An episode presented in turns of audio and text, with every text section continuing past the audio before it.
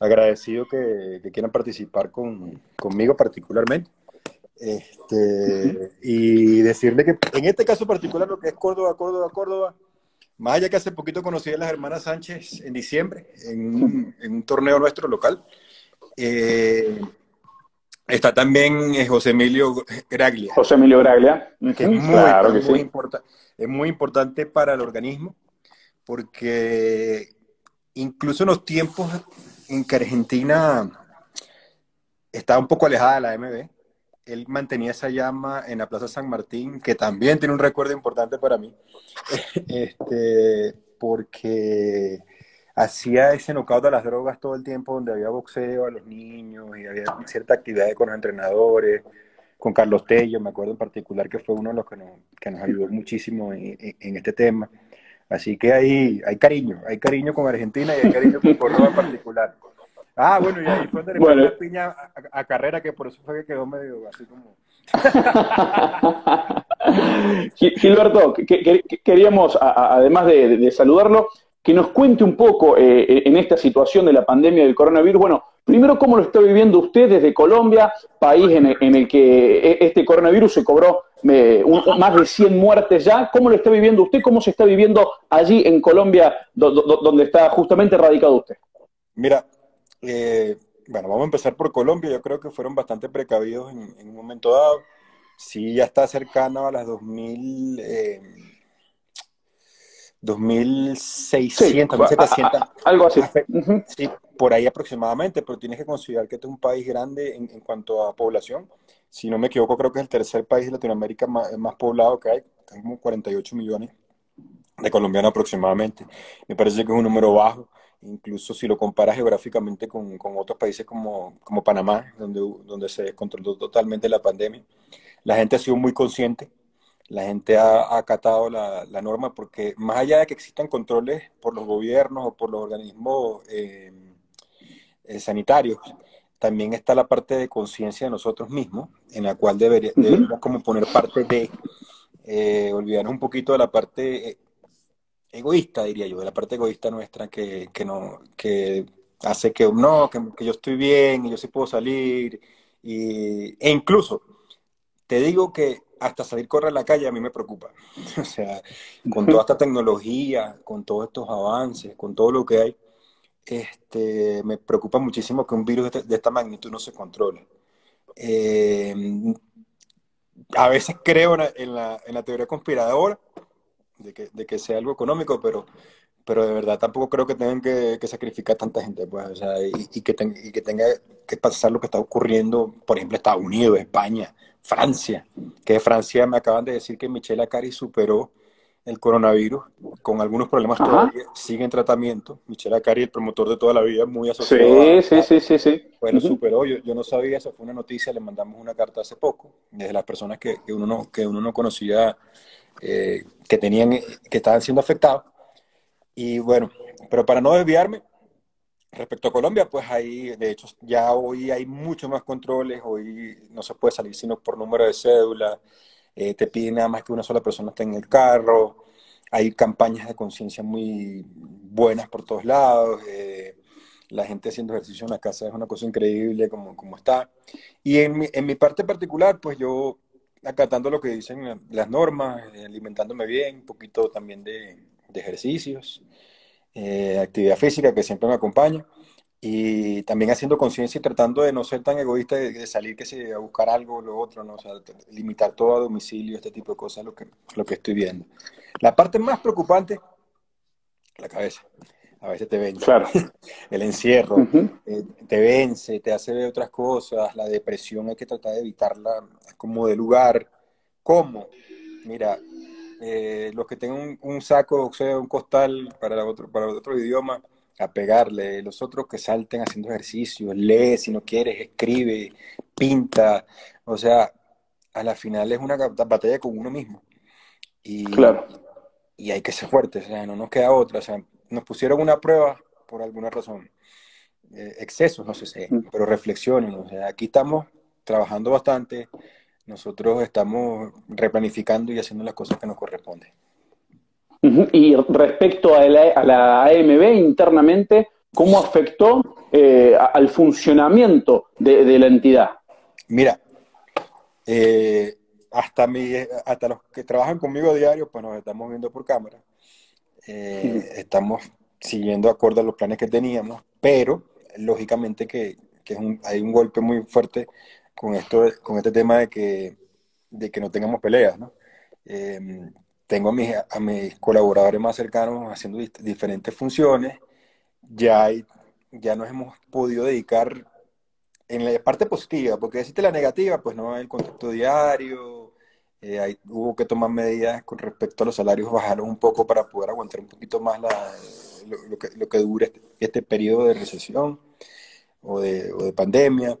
Pero esas son cosas como, como, como, como exaltar negativas, pero que hemos tratado de mantenernos en contacto. ¿Y qué ha pasado? Ha, ha habido como un aumento de motivación, incluso para, para ir al pasado y buscar temas así sencillos como ¿cuándo fue la última vez que hubo pues fue una pelea a 12 asaltos, eh, a, 15 asaltos de la MB oficialmente? Porque, porque, estado, porque la MB fuera de los Estados Unidos peleaba 15 y dentro 12. Entonces empezaron a surgir ciertos temas, empezamos como a replantearnos muchísimas cosas. Y, y hay propuestas de logo, hay hay cambios que queremos hacer internamente para poder mejorar el funcionamiento y también para, para ayudar y prestar un mejor servicio. Hoy estamos pensando en que queremos ser uno de los primeros organismos que trate de salir a puerta cerrada con un evento a nivel local, porque, porque no a nivel local, para que estemos claros, Estamos aquí tratando de exhortar a promotores locales a que se consiga. Intervengo yo directamente para pedir los permisos que correspondan, que la gente tenga las, los test, ese tipo de cosas. Eh, que por, por, por, qué lo hago? Porque, me, porque pienso en, en un mundo de repente sin, sin, que, sin, que la, sin, tener, sin tener las pelas grandes, sin, sin que tenga el apoyo más importante. Pues este boxeo creo que es místico, es un deporte que ayuda mucho y tampoco lo vamos a dejar caer la intención mía es, que, es que se sigan desarrollando los peleadores que se puedan y, que esto pueda ser algo que motive a los demás. Como, como, que digamos, si hubo una epidemia que empezó por un virus que se creció, pues que, que seamos el virus positivo, que mm. hace que, que, el deporte nuestro como que, motive un poquito más. Todo esto a raíz de la iniciativa que tenía Dana White, no te lo voy a ocultar. Ajá, ajá, bien, perfecto. ¿Y, los grandes promotores de, boxeo, qué dicen respecto de esto? ¿Es viable hacer boxeo puertas cerradas? Eh, ¿Las grandes televisoras acompañarían? Y, le pregunto además si es viable porque el entrenamiento del boxeador lógicamente no es el habitual, si está impedido de ir al gimnasio, si está impedido de estar en contacto con su entrenador, con su nutricionista. ¿Es viable una gran cartelera a puertas cerradas o no? Mira, esto no es ajeno para Don King ni para Bob Arum. Ellos hicieron boxeo en las cárceles, ellos han hecho boxeo sin, público, en estudio de televisión. De hecho, te adelanto que, uno de los primeros que planteó algo fue Don King, que él ganó una subasta donde Manuel Char tiene que pelear con. Eh, ay, se me fue el nombre en este momento. Ah, ajá. Eh, Don King, la, vieja guardia de promotores fue la, primera que quiso impulsar el boxeo puerta cerrada. Sí, entonces la vieja guardacito, porque él ganó la subasta y tiene temor a perderla porque, no, porque quiere estar en la claro. porque, obviamente él tiene el objetivo de llegar a, a, a Anthony Joshua, entonces, entonces quiere hacer la pelea y está buscando una fecha en mayo, pero es que él depende de, las, de las autoridades locales, así como acá se depende de las autoridades locales. Y es, y, es, un proceso muy riguroso, no pueden ser tampoco muchas peleas. Entonces tienes que traer personal técnico, o sea, entonces él no va a poder volar que no, te, no tendrías oficiales neutrales porque vas a tener que tener oficiales americanos. Entonces hay que tomar en cuenta eso. Eh, es cierto. Porque es una de, las prevenciones que tienes ahí. Podría ser que por el origen de personas que residen en la Florida, que es donde Don King quiere hacerlo, y es, y es porque yo quiero evitar que, que, digamos que es que vamos a traer a alguien internacional. Me pareció demasiado avaricia de Dana White decir que quiere una isla, que quiere volar la gente. No, no, me pareció. Me parece que sí, que por lo menos si los peleadores, el, único tema que tiene él, es que Char está afuera, pero si logra sacar a Char nada más y el equipo de Char, ubicarlos en Miami, si lograra sacarlo, si, si se, puede hacer. Pero habría que ver, ¿sabes? porque él está esperando que baje un poquito también el pico de la pandemia para poder hacer el evento. Mi planteamiento es, con el promotor local, es buscar peleadores locales. Y los salvo, Bien. y, los, los salvoconductos necesarios este, de garantizar lo que lleguen bien y se vayan bien, pero esto incluso con la asesoría de, de cualquier eh, eh, organismo de salud que le corresponda en la jurisdicción hacerlo. Y, y, y estamos en eso. Pues, o sea, yo creo que, que el, el, otro tema importantísimo es el entrenamiento. Este, aquí está la selección de Venezuela encerrada en un hotel y lo que han hecho es entrenar. no, o sea, no, no, han tenido guanteos como tal, pero han tenido lo que llaman eh, escuela de combate para algunos países. Claro. Para nosotros, boxeo controlado, este, para Venezuela de defensa, pues como lo quieran llamar. Simplemente no hay contacto hmm. físico fuerte, sino simplemente se practica la técnica. Hay peleadores. También creo que las peleas, eh, pues el nivel de la pelea tendría que adaptarse también a las condiciones que presenta el peleador. Hay, es que hay una, una serie de cosas que, que, pasan. Que hay que analizar. Que hay que analizar, pero estamos tratando. De hecho, hoy hay una reunión con el promotor que te digo aquí local, aquí en, en Colombia, este, con dos promotores, y en realidad se está tratando de hacer, eh, para ver si, si se llega a algo y estamos también tratando de que sean peleas de principiantes, de novatos las primeras, eh, que son a cuatro asaltos, o sea, no son peleas que, te requieran, pero por lo menos para ir arrancando, para ir arrancando. Ya, ya cuando baje un poquito el tema de la pandemia, lo que la Organización Mundial de la Salud dice que un momento dado deja que llegue al pico y empiece a bajar, o sea, ya, ya, porque, porque hay un temor de que si levantan las cuarentenas muy rápido, entonces eh, puede ser que hay un repunte del virus. Porque es que el virus, a mí me lo explicaron de esta forma y por eso te lo, te lo confieso que no quiero salir. me dijeron a mí, el virus está buscando cuerpos en la calle. Y si tú estás en la calle y te agarra, te agarró. Ya, ya no puedes hacer nada. Entonces, eh, es como uno más uno es dos. Bueno, así lo entendí y he evitado cualquier tipo de cosas, e incluso eh, quien entra a la casa, o sea, trato de que entre con, con, con toda la protección había por haber. Gilberto, le, pregunto, eh, sabemos que hicieron competencias eh, preparativas, por ejemplo, Argentina participó previo a lo que iba a, hacer los preolímpicos, eh, pensando en Tokio, bueno, finalmente se postergaron los Juegos, algunos, hay quienes dicen para 2021 y demás, pero eh, ustedes incluso solventaron para que pudieran prepararse los profesionales, eh, al menos de, nuestro país, para que pudieran participar, porque lógicamente el Estado no solventaba el costeo de ellos. ¿Qué busca la AMB con, con los boxeadores olímpicos? No, mira, nosotros, no, nosotros nos declaramos un, organismo aficionado y amateur desde el año 2016. Eh, nosotros, hicimos una iniciativa que todas las federaciones a nivel internacional recibieron, en donde planteábamos una serie de cambios que, considerábamos que tenía que tener el boxeo en general, no únicamente el, boxeo aficionado. Eh, de una manera u otra, lo primero que estamos buscando es reconocimiento de, la máxima institución deportiva, desde mi opinión, eh, que es el Comité Olímpico Internacional. para, nadie, para nadie es secreto que yo tuve acercamientos con el doctor Wu eh, con, el, arquitecto Wu, en el cual intentaba buscar trabajar específicamente en la parte semi-profesional, en la parte donde, donde se pudieran dar combate bajo ciertos criterios entre profesionales y, y amateurs, pero amateurs que pueden ser pasadas por ciertos filtros y, y, también los profesionales tienen que pasar por ciertos filtros. Aunque, aunque como no hay ningún estudio médico, lo que hay son resultados deportivos que, que, han avalado que es más difícil para el profesional regresar al amateur Bien. y el amateur pareciera tener cierta ventaja bajo ese sistema de reglas. Y está demostrado por, por, por resultados, con excepción de, de, Maestre, pues que le ganó a, a Diego Chávez y a, y a, un colombiano acá. Eh, pero ya porque estamos hablando de, de un maestro tipo tipo cubano de esos que, que, con tres, cuatro peleas ya pueden ir sí, sí, sí. cualquiera o Lomachenko, estamos hablando ya de un caso así. Entonces no hay, no hay nada por el respecto. Entonces mi interés, mi interés muy particular es dar una oportunidad al boxeo aficionado a través de la MB. Eh, si el Comité Olímpico Internacional decide no cierta participación en cualquier actividad eh, oficial, por darle un nombre, sea mundiales, sea olímpicos, sea panamericanos, lo que corresponda, cualquiera que corresponda. Bien.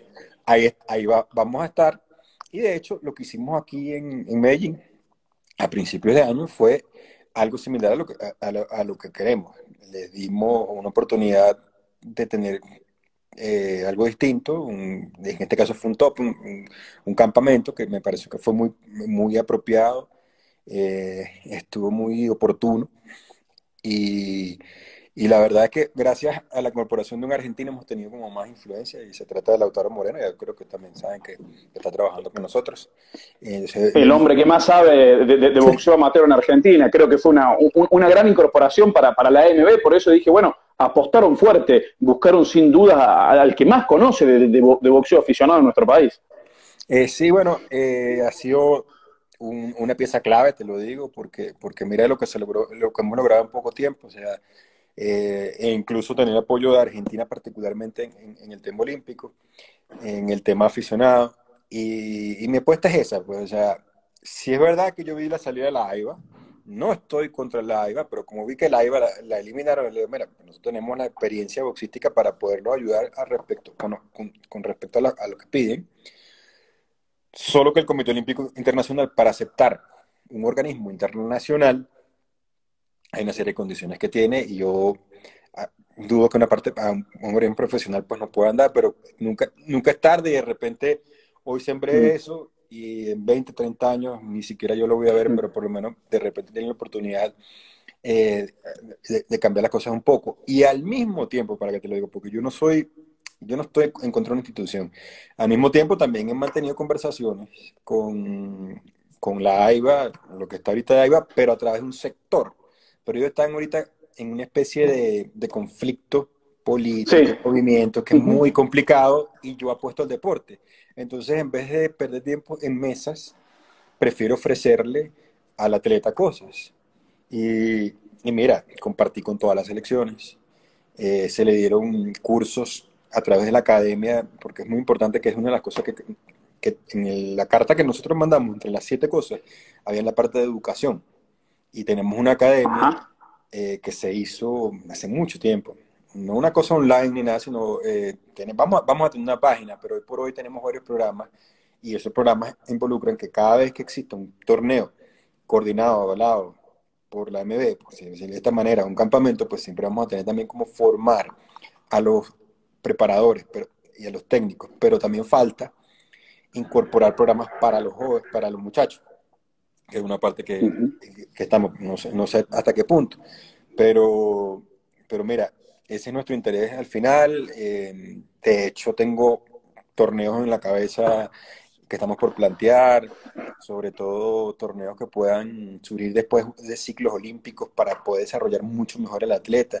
Y hay cosas, hay, cosas de cosas que, podemos ver. Y en la parte profesional, si yo campeón AMB que quería un juego olímpico, voy a buscar la manera de poder costearle el, el camino. E incluso, eh, me atreví con, en Argentina en particular con el boxeo femenino, que ya, ¿para qué, para qué buscarle vueltas? Sino que aquí yo puedo hablar muy claro. La Tuti y Erika Farías, porque estábamos buscando que, darle apoyo incondicional 100% de ellas para que puedan participar en, en, los próximos Juegos Olímpicos. Ahora todo se replantea, por supuesto, todo se replantea.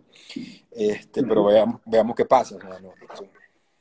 Gilberto, ¿y por, qué entonces el, Consejo Mundial de Boxeo, por qué eh, se opone a esto? Eh, más allá de que el Consejo Mundial de Boxeo, eh, lo, recuerdo porque fue hace poco, vino a Argentina con su presidente a la cabeza y anunciaron, me acuerdo, un torneo, la, Superliga, que finalmente no llegó a hacerse, pero digo, ellos también se quisieron acercar al amateurismo, sin embargo, con esta decisión de la AMB de, impulsar los amateurs, ellos se oponen. ¿Por, qué ocurre eso? Y le pregunto cuál es la relación suya, no solo con Sulaimán, sino con el resto de, los organismos. Yo tengo excelente relación con todos los organismos. Yo estuve en, apertura y, dos días en, la convención del Consejo Mundial de Boxeo. Yo iba a asistir a la convención de la Federación Internacional de Boxeo.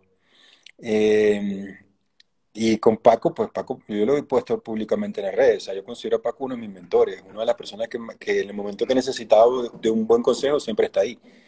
Eh, yo tengo muchísimo respeto por Paco porque lo conocí hace muchísimos años y además que, que nos unió mucho mi padre y sobre todo en, en, temas ya cuando, cuando estábamos. Y, siempre Paco ha tenido muchas eh, deferencias conmigo de cualquier forma. Cuando me ha tenido que regañar lo ha hecho y lo hace y lo acepto. y lo acepto, o sea, sin ningún problema. Pero ahí está, o sea, un favoritismo, pues si me vas a poner un lado de poniendo corazón en las cosas, pues sí, sí tengo, sí tengo cierta afinidad con Paco por encima de todo. Este, tengo excelente relación con Mauricio fuera del boxeo. Eh, básicamente, de los presidentes somos los que, los que crecimos con, con, padres siendo presidentes, este, que sé que es un tema polémico cuando hablamos de nepotismo. Pero, pero crecimos al lado de ellos viendo una figura, viendo lo que hacían, viendo otras épocas, este, sintiendo el deporte. Pero no coincidimos en conceptos boxísticos, en, algunas, en algunos aspectos, no en todos. Porque te, es importante recordar que desde el año 98 nosotros unificamos reglas, cambiamos nombres de, de las categorías, hicimos ciertas cositas para, para estar a la par y trabajar juntos. Bien. Este, y con Darrell tengo excelente relación, lo conozco también wow, de mis inicios. Yo soy afortunado de haber crecido en este, en Bueno, yo conocí a Lecture, con eso te lo digo todo. Claro. o, sea, conocí a Lecture de chiquito, pero lo conocí. Entonces, bueno, hay, hay un tema de que, de, que, tenemos todos como una agenda, y yo creo que tiene que ver con la subsistencia.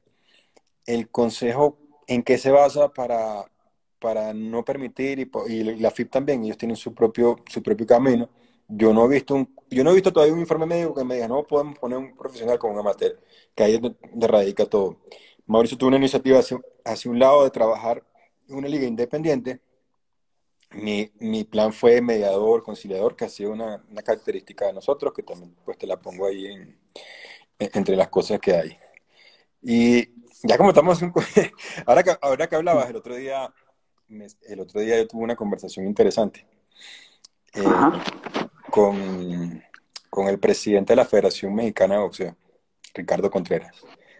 Y, y, tocamos, tocando puntos y tocando puntos y tocando puntos, siendo México tal vez la potencia más grande que hay boxística, si lo, si lo medimos en número de campeones mundiales. Seguro. Y, en aficionados. Lo que pasa es que en aficionados creo que tienen todos los mejores, tienen los mejores fanáticos del deporte en el mundo, porque tienen fanáticos hasta, no sé, de de pádel tiene fanáticos. O sea, México tiene algo bien interesante respecto a su, a su público. Lo, me llama mucho la atención. y, y, de verdad que me hace quererlo. Bueno, te, hablábamos de, la, de México siendo tan potencia, de la diferencia, porque, de, de, de por qué hay pocos campeones olímpicos, medallistas olímpicos, y por qué, y por qué en cambio en profesional sí. Y el de una clavo me dice, pero es que nada más hay un solo campeón olímpico. Y hay cuatro organismos mundiales reconocidos. Entonces, entonces de ahí alguien me preguntó, volviendo, a esa fue la primera. Y ahora, ese como es un tema que le encanta a la gente también, por eso lo tengo. Este, mira, eh, te voy a tocar todos los temas polémicos yo mismo, no tienes que preguntármelo. Muchas gracias, porque cuando le preguntamos a la gente, dijimos, tenemos entrevistas con, Gilberto Mendoza, ¿qué le preguntarías? Nos dijeron, bueno, a ver, ¿por qué tantos campeonatos? ¿Por qué el supercampeonato? ¿Por qué el Gold, el título oro? Así que usted mismo se metió en ese camino. No, yo sé, pero a mí me gusta. Es más, y por ahí vi lo de Brian, ya vamos a hablar de Brian. Este, por ahí abajo vi lo de Brian. Este, déjame ver si sigo leyendo aquí. Ahí está, hola Leonela, por ahí está Leonela. Este, Dayana, hola Dayana, ¿cómo estás? Ya. Eh, ok, listo, mira, eh, me metí, hablaba un poquito, vamos a empezar por donde, arranca. Mira, Salvatore, ahí está el amigo Salvatore en Italia, que también es otro país. Salvatore, un saludo. Pedro García también está ahí. Pedro por ahí anda, sí. Ah, mira, está George Martínez escuchándome, pero se esconde detrás de la esposa. este, bueno, ya va, que ahora te decía, empezábamos por el tema, ok. De los títulos. o sea, la gente critica, critica, critica, critica, critica, que muchos títulos, muchos títulos, muchos títulos. Pero ya por sí, ya por sí, el boxeo profesional, hagan lo que hagan, vas a tener cuatro campeones mundiales. no lo puedes comparar con el olímpico. Entonces, hablas de dos cosas diferentes. Eh, no, no, es una cosa que, ¿cómo vas a cambiar que existan cuatro oportunidades? O sea, ¿cómo vas a tener un solo campeón? ¿Te imaginas un boxeo con un solo campeón por categoría? Románticamente, encantador. Románticamente es encantador. O sea, sonaría como, como una de las cosas mejores que, que puede darse porque, porque sí, ok, te va a distinguir el mejor del mundo. Pero ya nuestro deporte tomó un camino similar a lo que ocurría en los años 20, en los años 21, en aquel entonces donde, donde, la, donde, donde se, empieza a formar lo que es la Asociación Mundial de Boxeo en el nombre de National Boxing Association. En, en ese entonces, el campeón mundial lo determinaban eh, la popularidad, los periodistas y los mismos promotores, y algunas comisiones en boxeo que participaban. Entonces, hay que, hay que saber diferenciar quién puede ser mejor de una categoría y quién puede ser mejor de cada organismo. Porque ahí estamos, o sea, esa es una cosa que no, que, no se poder evitar. O sea, si tú tienes cuatro campeones mundiales, cuatro, opciones, hay cuatro, hay, cuatro, hay cuatro personas que se van a, perdón, hay cuatro oportunidades diferentes para los peleadores. Si tienes un, o sea, me refiero que hay más oportunidades para, para hacer dinero, porque al final es boxeo profesional, es de lo que vive un boxeador desde temprana edad. Lógico. Desde, qué sé yo, sueña con ponerse, con ponerse los guantes de pequeño, este, y siempre necesitan una forma de subsistir. O sea, las peleas de asalto pagan lo suficiente. Eso es un tema que en Latinoamérica raro que llegue un salario mínimo por una sola pelea después que te preparas tres meses. O sea, te pagan un salario mínimo por una pelea en tres meses, entonces perdiste dos, dos salarios básicamente. O sea, si te pones a ver, si, si tienes un trabajo normal.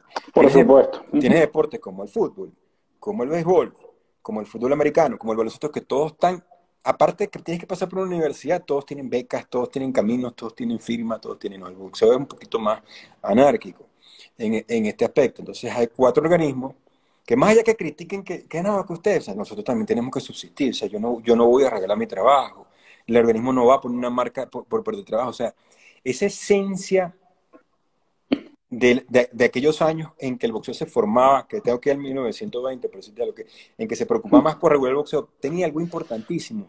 Las comisiones de boxeo que hacían boxeo pertenecían al, al, organismo.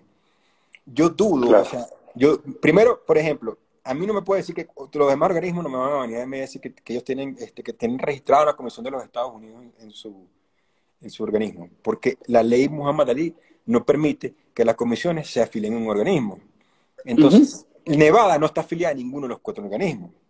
Y Nevada es meca boxística, Nueva York pasa lo mismo. Entonces ellos no tienen como poder de decisión en nada. O sea, o, no son vinculantes a las decisiones que tenemos nosotros. Entonces, ¿qué se genera ahí? Una anarquía ilógica. Entonces, vamos con temas.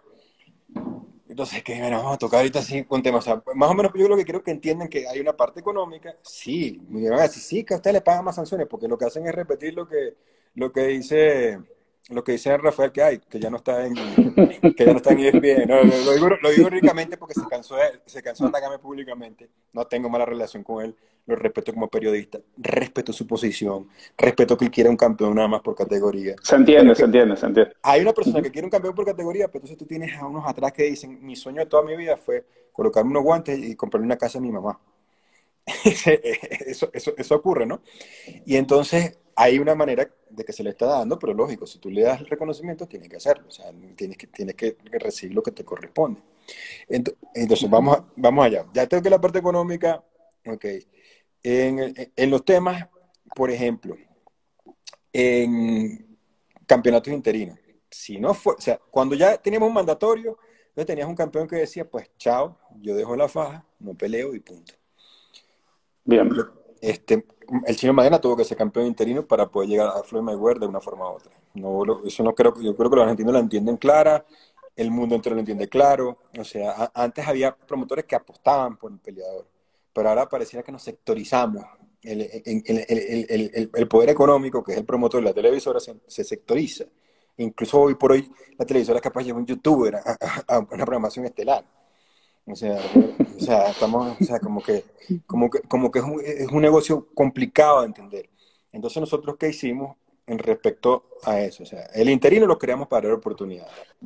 Eh, Bien. A veces se ha utilizado mal el criterio y se ha dado mal los interinos. No vamos a hablar de, de tema. De hecho, el Matsudi que le ganó a Mbaye, que después que, que, Diego Chávez después le noqueó el taxista, ¿para qué vamos? O sea, una vergüenza, pero es una vergüenza que nos corresponde como federación, ya, o sea, como, como asociación, como, como organismo. Yo no tengo temor de decir la cosa. Sí, se le llama, pues entonces estábamos buscando una oportunidad para Diego Chávez. Pues, ¿y qué pasó con Diego Chávez? Empató con Timothy Bradley, eh, peleó con Keith Thurman. Este, con Keith Thurman. Y después peleó con, con Bam Bam.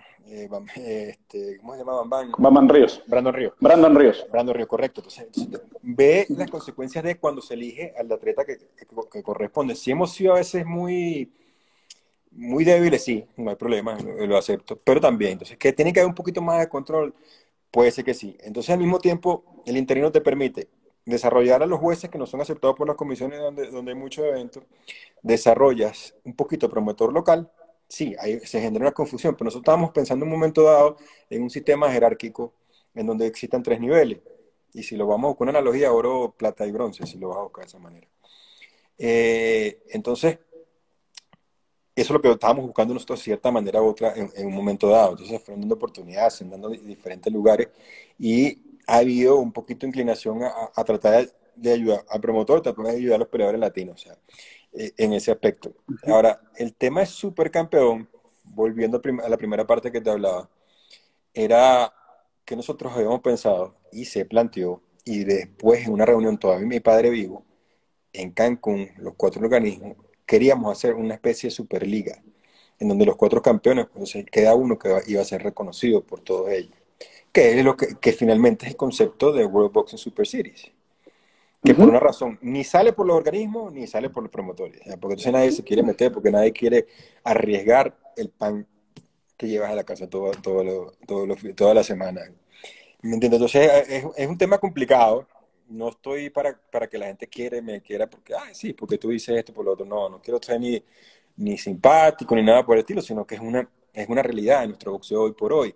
Y entonces al final, por más que nosotros digamos algo, entonces los periodistas están diciendo, bueno, para mí el campeón de esta categoría es Joshua y es Fury para muchos, por dar un ejemplo. Y ya, no importa el título que, que, esté llevando. Nosotros lo que queríamos era, y que Mauricio, por cierto, estuvo muy de acuerdo con esto, era que hiciéramos ese torneo, en el sorteo, entre los cuatro campeones, los cuatro campeones iban a ellos, pero ya no es que, ya, ya yo soy un sector soy el 25% de, de, ese 100. Este, en ese momento era 50 y 50, entonces ya ahí se escapa en nuestras manos. Y yo considero que nosotros tenemos que buscar la manera de que los mismos organismos generen contenido y empezar un poquito a, llegar más a la parte del promotor. Pero cuando tiene mucha fuerza el promotor, también limita mucho al organismo. Entonces tú tienes que saber qué, qué posición toma. O soy nada más el que provee la, el cinturón, o, o quiero regular realmente? Entonces hay una pregunta bien interesante y ahí es donde yo estoy apostando, pero que, no es mentira, mm. incluyendo la parte amateur. Gilberto, ahora sí, usted tocaba el tema recién. ¿Qué, ¿Qué, pasó con Brian Castaño, con el título Super Welter, con, con, Sebastián Contursi? ¿Qué, ¿Qué, ocurrió? Mira, con Sebastián no hay ningún, ningún, problema. Eh, yo tengo una amistad y, una deuda con Sebastián increíble. Eh, el tema fue que, que el promotor de el promotor Acaris ganó, ganó la subasta, se iban a tomar todas las, todas las medidas eh, respectivas para que se pudiera cumplir con, el pago de, de, Brian, que era lo más importante en, este caso, pero se optó por, por, otra situación. O sea, ahí no hay mucho que decir. O sea, nosotros íbamos a optar para, para, para que la plata estuviera antes depósito judicial, pero entonces había una parte de principios también importante que, que resaltar. Entonces, eh, yo conozco bien, bien a, Sebastián, este, yo respeto su decisión y respeto la decisión que tuvo, que, que tuvo Brian ahora tiene una oportunidad para pelear, ojalá pueda venir otra vez a la MB. Brian, Brian también fue campeón interino y, y, fue haciendo todo lo que corresponde. A mí este le, le, hago una interrupción. Ayer, ayer, habló muy bien de usted, Brian Castaño, hicimos una entrevista con él. Le, le, dije que lo íbamos a entrevistar a usted y dijo que tenía solo palabras de agradecimiento. Le quería hacer solo ese paréntesis porque no, no quería olvidar. No, sí, un tipazo, un tipazo y, y, me parece un ingenio en el ring creo que tiene mucho para ganarle a, a, varios de los, mejores super welter. Ahorita, pues, que tengo una oportunidad por la OMB, yo sé que tarde o temprano lo voy a tener en la MB. Ya, ya llegará el momento que me siento con Contursi con él y buscamos un, qué exactamente qué pasó, qué no pasó. Eh, es un tema en que yo como presidente en este momento me alejé totalmente, dejé todo en, el Comité de Campeonatos Mundiales que tenía que decidir. O sea, te digo que me alejé, que no quería ni leer las cartas ni nada, sino en caso de una, de una apelación, una reconsideración, involucrarme eh, nada más dije que tuvieran todas lo, que requería eh, la subasta. O sea, ¿qué pasa? Que la subasta es un conjunto de reglas donde el que participa hay que respetarla, quien lo ganó, lo ganó, y, nosotros lo que íbamos a exigirle era a Cari que tuviera las medidas que tenían que tener para, para que le cumplan con el pago, porque sé que se tardaron con el primer pago. O sea, aquí no hay más nada, pero es que está un poquito extra organismo ya el tema, ya, yo creo que pasaba a competencia de, jurisdicción local, pero ya eso no fue una decisión voluntaria, a mí, a mí me dolió de manera triste, eh, quedé un poquito deprimido porque involucraba a Brian, un peleador que yo ayudé, pues así como ayudé al chino, involucraba con Tursi, que es mi gran amigo, pero es como te decía el tema de Mauricio y yo, pues hay una parte boxística y una parte que, de repente en ese tema no coincidimos, y, pero eso se arregla como caballero. Por aquí está el Momo Romero, que fue ex campeón de la FIP, que nos dice que saluda, saluda al Momo, que dice que ya no hay Billy Champs. Gilbertico, que, quería preguntarle respecto de, su relación, más, más, allá del caso Castaño, que, lo explicó recién, con el boxeo argentino. Eh, bueno, sabemos que, una banderada es Jessica Bob, eh, pero después lo vemos solo Agustín Gauto, sexto entre los mini moscas, Creo que Cari Cani Mancilla, que es de acá de Córdoba, está en la posición número 15 y no vemos mucho más de, los argentinos en la AMB. ¿Eso es producto de, un mal presente de nuestro boxeo? ¿O, por qué vemos eh, menos presencia argentina eh, eh, en, la AMB? Mira, ahí tengo que irme a, a, la clasificación, o sea, tendría que preguntar exactamente clasificaciones que está ocurriendo, ya por lo menos yo creo que también hay que darle tiempo a Lautaro que, que, se empiece a, desenvolver un poco mejor. Mm. Mira que eh, la primera vez que participó en, un directorio fue en febrero. Eh, no tenemos eh, mayores promotores también involucrados al, al, 100%. Yo creo que Gauto para mí es uno de los mejores peleadores que tiene el momento. Le agradecería si ustedes también sugieren, o sea, qué, peleadores creen que tienen que estar. O sea, tampoco en todos los países, no solamente en Argentina, también estamos careciendo bastante calidad a nivel latinoamericano, que siempre hemos sido claro. figuras. Eh, hay que esperar que los, nuevos prospectos surjan. Eh, mira, es, un periodo que también tenemos que analizar y que lo vemos en televisión constantemente, que, hay que, lo que tiene que llegar a, a, las grandes, eh, los grandes eventos y las grandes peleas son, son peleadores de nivel. Y hasta ahora, por lo menos a Gauto me gusta muchísimo, o sea, por, por dar, de las mujeres siguen siendo potencia, o sea, pero yo sé que este tema no lo tocan, pero las mujeres siguen siendo potencia, tienen que, o sea, si te pone a ver la MB, el 50% de la campeona creo que ya está por ahí, o sea, si vamos por ese lado, de que las mujeres no están olvidadas. Sí, sí, sí, Y, ahí tenemos un ejemplo. En la parte masculina, no sé si estamos, no sé si es que estamos eh, no viendo otras cosas que van, pero hay, buena relación con los promotores argentinos, digo, no, tiene que ver con una ruptura. no, no, no, ni, en ninguno. O sea, yo respeto muchísimo a Rivero, eh, aunque yo no tenga relación con Margocian, si Margocian tiene un buen peleador, yo lo voy a poner, o sea, lo voy a ayudar, o sea, no, tampoco él tiene una diferencia conmigo personal, yo no tengo nada que hablar de ese tema, sino que simplemente si tiene un peleador que vale la pena ayudar y, y llevarlo, se va a ayudar. Yo me inclinaría más por, o sea, sincero, por, digamos que es por la crisis que está pasando, la crisis de talento que estamos teniendo y, y es ahí donde yo por eso es que insisto en el amateur, porque digo, tiene que haber una manera de poder, de poder generar más. De hecho, tengo un torneo amateur que quiero generar y quiero hacer, y hay, temas, de hecho, en abril, si no me equivoco, la doctora no está por ahí, para que me diga, pero la doctora sabía que estamos preparando algo, estamos tratando de volver con uno cabo a la droga, Argentina que, de una manera u otra también genera, genera nuevas figuras. Y en líneas generales, creo que, tenemos que buscar a nivel latinoamericano cómo eh, apoyar y exhortar ese talento. O sea, a mí me preocupa mucho que los demás deportes se lleven tantos atletas. Porque a veces hay, hay, boxeadores que jugaban fútbol, que eran lucha, y que se dan cuenta que que eh, si se quedan en esa actividad, pues como que están más tranquilos. Entonces ahí, hay que hacer algo. Gilberto, le, pido una radiografía del boxeo en general. ¿Cómo, ¿Cómo, lo ve la industria? ¿Cómo está considerado el boxeo para las grandes cadenas de televisión? Para el mundo en general, usted que tiene mucho mundo recorrido, que es una persona muy inquieta, eh, que se asienta a conversar con distintas eh, partes intervinientes que tienen la gran industria, ¿cómo lo están viendo a nuestro boxeo hoy en general, a nivel global? Mira, estamos todavía, o sea, es que el boxeo, la gente siempre vive como de recuerdo, por esa parte mística, ¿no? Primero, la gente siempre respeta al, boxeador que se sube al cuadrilátero. Dice, o sea, tú en general, tú escuchas a la gente decir y te dicen, este, yo nunca en mi vida había estado tres minutos con las manos arriba y me di cuenta que es algo casi que imposible. este, eh, y empiezas a conversar y, y, te das cuenta que las personas reconocen que no solamente es la parte, o sea, la parte física de un boxeador, ni que sepa la técnica, sino que en su mente está todo, ¿no? Entonces se respeta mucho el deporte, se respeta mucho esa raíz, pero se, se compara mucho con otros deportes al tema de, de figuras, ¿no?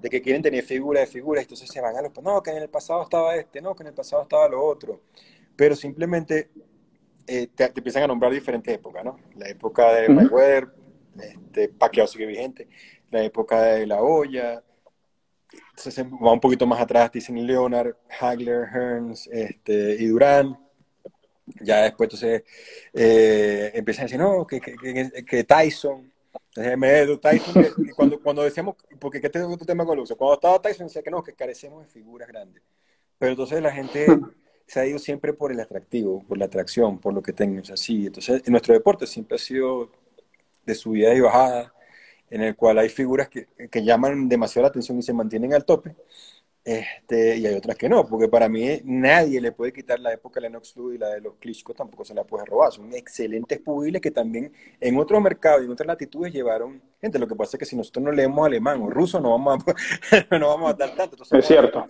Somos otro mercado. y nosotros ya sectorizamos como que, bueno, este, que es Estados Unidos el mercado. Afortunadamente salió Joshua y salió Eddie Hearn y abrieron ese mercado inglés que tenía rato que no se elevaba al, al punto que te daba, como, en un pasado eh, el zurdo Vázquez tenía que ir a pelear con Winky Ray a Francia, entonces el mercado en Francia era una cosa, eh, es, es, es, como la veas, ¿no? Es como la veas, sí, entonces si hacemos la radiografía actual, estamos en, en medio de, de fanáticos aficionados eh, boxísticos contemporáneos por ahí por encima de los 40, eh, donde tienes un mercado de jóvenes con ganas de, de, involucrarse, pero ver otro tipo de cosas porque la UFC se lo ha llevado. Se ve un poquito algo más de, lo han sabido como comercializar de una manera. Y UFC como marca, no estoy hablando de artes marciales mixtas, estamos hablando específico, porque, específicamente de UFC, porque nadie, muy poco reconocen Bellator, muy poco reconocen las otras, las otras vías, ¿no? Este, interesante ver que ellos necesiten mucho boxeo para ganar, porque entonces tú te das cuenta que qué le tenemos que dar nosotros a los aficionados. Un Ryan García tal vez, pues, puede, ser que un Ryan García y un Canelo, un Canelo son los que, los que puedan generar y mover un poquito. Entonces estamos divididos en un boxeo de hoy que perdió un mercado de Asia muy importante, que ha bajado mucho, que nunca ha podido despertar el mercado africano, que tampoco tiene un chino que, que, se pueda surgir, pero salió ese polo ahora con, con Inglaterra, afortunadamente está Anthony Joshua, que, ahora, pues, independientemente de su, su derrota, pues, eso, entonces tiene, tenemos eso, ¿no? Que puede ser que, mira, mira que se fue, se fue hace rato el título completo de los Estados Unidos, ahora cayó en Inglaterra y si se da la pelea Fury con, si se da la pelea Fury con Joshua y después ganó con Wilder, pues ahí tendríamos una cosa interesante. Eh, hay un boxeo de hoy en donde un youtuber se puede poner unos guantes y subir y está, y está, y está mucho mejor que un campeón del mundo o sea, simplemente por, por, por, popularidad, por redes sociales, por enganche con, con, los aficionados. Entonces tenemos que nosotros también empezar a ver cómo, cómo redirigir todo, trabajar un poquito más unido. Este, está el tema que hablamos ahorita de los multitítulos, que dice que la gente lo confunde o no lo confunde. Eh, sí hay que empezar a buscar una manera de, hacer figuras únicas, pero creo que los, los, cuatro organismos lo pueden hacer. Y pero tienen que sentarse a la mesa. Organismo, los cuatro organismos y los promotores, rabia o no rabia. O sea, ahí yo apoyo mucho a, De La Hoya, que no, que no tiene, como que no le tiembla el pulso para arriesgarse. Este, no le tiembla el pulso en, absoluto para arriesgarse y, y, hace peleas, pues la, trata de hacer peleas con Aaron o no, no trata de pelear con Aaron. Esos torneos eh, de las super series también de la noche funcionan, o sea, fíjate que funcionan, o sea, surgió, funcionó. Muy bien yo, yo creo que eso, eso, tiene que ser los organismos realmente quienes controlen y tengan un peso con un grupo inversor y no que el grupo inversor también regule. No me parece. Totalmente. a mí me parece que nos podrían invitar a la mesa para poder regular y para poder obligar a nuestros campeones a participar, aunque es algo muy complicado. Este, y todavía, tenemos, todavía siempre quedo dentro de este panorama de cómo Rusia y esos países de Europa del Este con tanta potencia boxística todavía no logran surgir, es un, si es un tema comercial o no. O sea, me parece que Uzbekistán tiene unos peleadores espectaculares. Guillasov en particular me llama muchísimo la atención. A mí, hace poco, es que se me va el nombre Murmudov, que le acaba de ganar. Sí, sí, sí, sí. Los nombres son muy difíciles, pero sí, tienen un seleccionado de, de, de boxeo olímpico impresionante. Uno, uno los puede ver entrenando, nomás los entrenamientos que hacen y ya son muy llamativos. Sí, sí, entonces te digo, o sea, hay, yo veo que sí hay, yo veo que hay oportunidades, yo veo que hay eh, cómo, cómo, hacer algo un poquito más, más, resaltante, pero en líneas generales yo creo que ese está el boxeo de hoy, bueno, y estamos eh, tal vez en el nacimiento de figuras nuevas, Saúl Canelo, eh, Ryan García, hay rivalidad en pesos completos, hay una categoría welter que está bastante interesante, este, y me refiero a Spence, se logra recuperar, a Pacquiao. Tenemos un fenómeno que no hemos hablado, creo que es un fenómeno de toda la historia. Este, ahí Pedro García diría que es como, hablar de Messi.